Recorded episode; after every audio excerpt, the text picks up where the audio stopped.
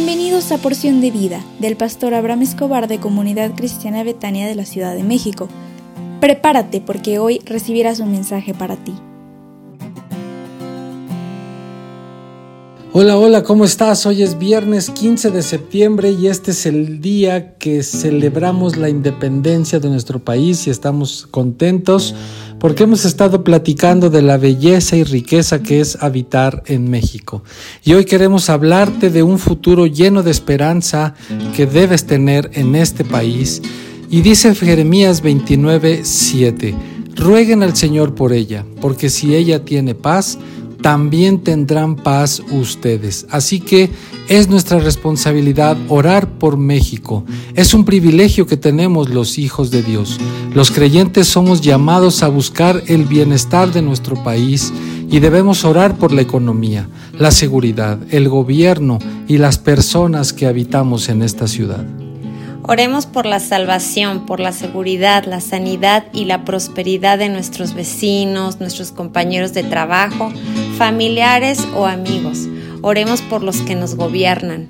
Oremos porque la violencia, el narcotráfico, el abuso y la pobreza desaparezcan de nuestra nación.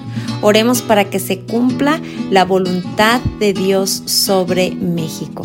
Y entonces podemos decir que Jeremías 29 nos dice que hagamos como ciudadanos en México.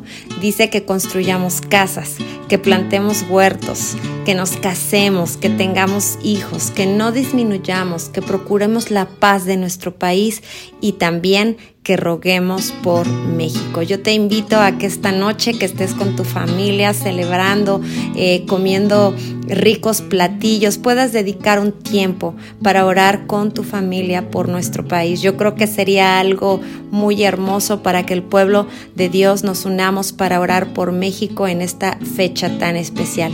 Entonces, dice Jeremías 29 que cuando el pueblo de Dios cumple con todos estos requisitos, tendremos un futuro lleno de esperanza. Dice Jeremías 29, 10 y 11, yo solo sé los planes que tengo para ustedes. Son planes para su bien y no para su mal, para que tengan un futuro lleno de esperanza. Entonces Dios nos está diciendo, solo yo sé los planes para ustedes. Es decir, Dios piensa en ti, Dios piensa en mí.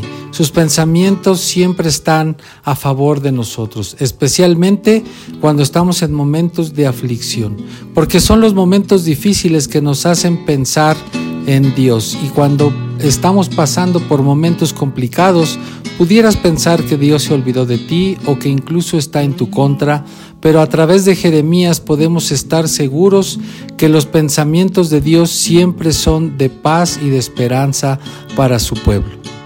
Cuando nosotros conocemos a Dios y entendemos la naturaleza de sus planes para nosotros, que son de bien y no son de mal, entonces podremos creer que Él va a hacernos vivir un futuro lleno de esperanza en este hermoso país que es México. Deseamos entonces que tengas una noche increíble en compañía de los tuyos y que este fin de semana sea algo especial. ¡Viva México!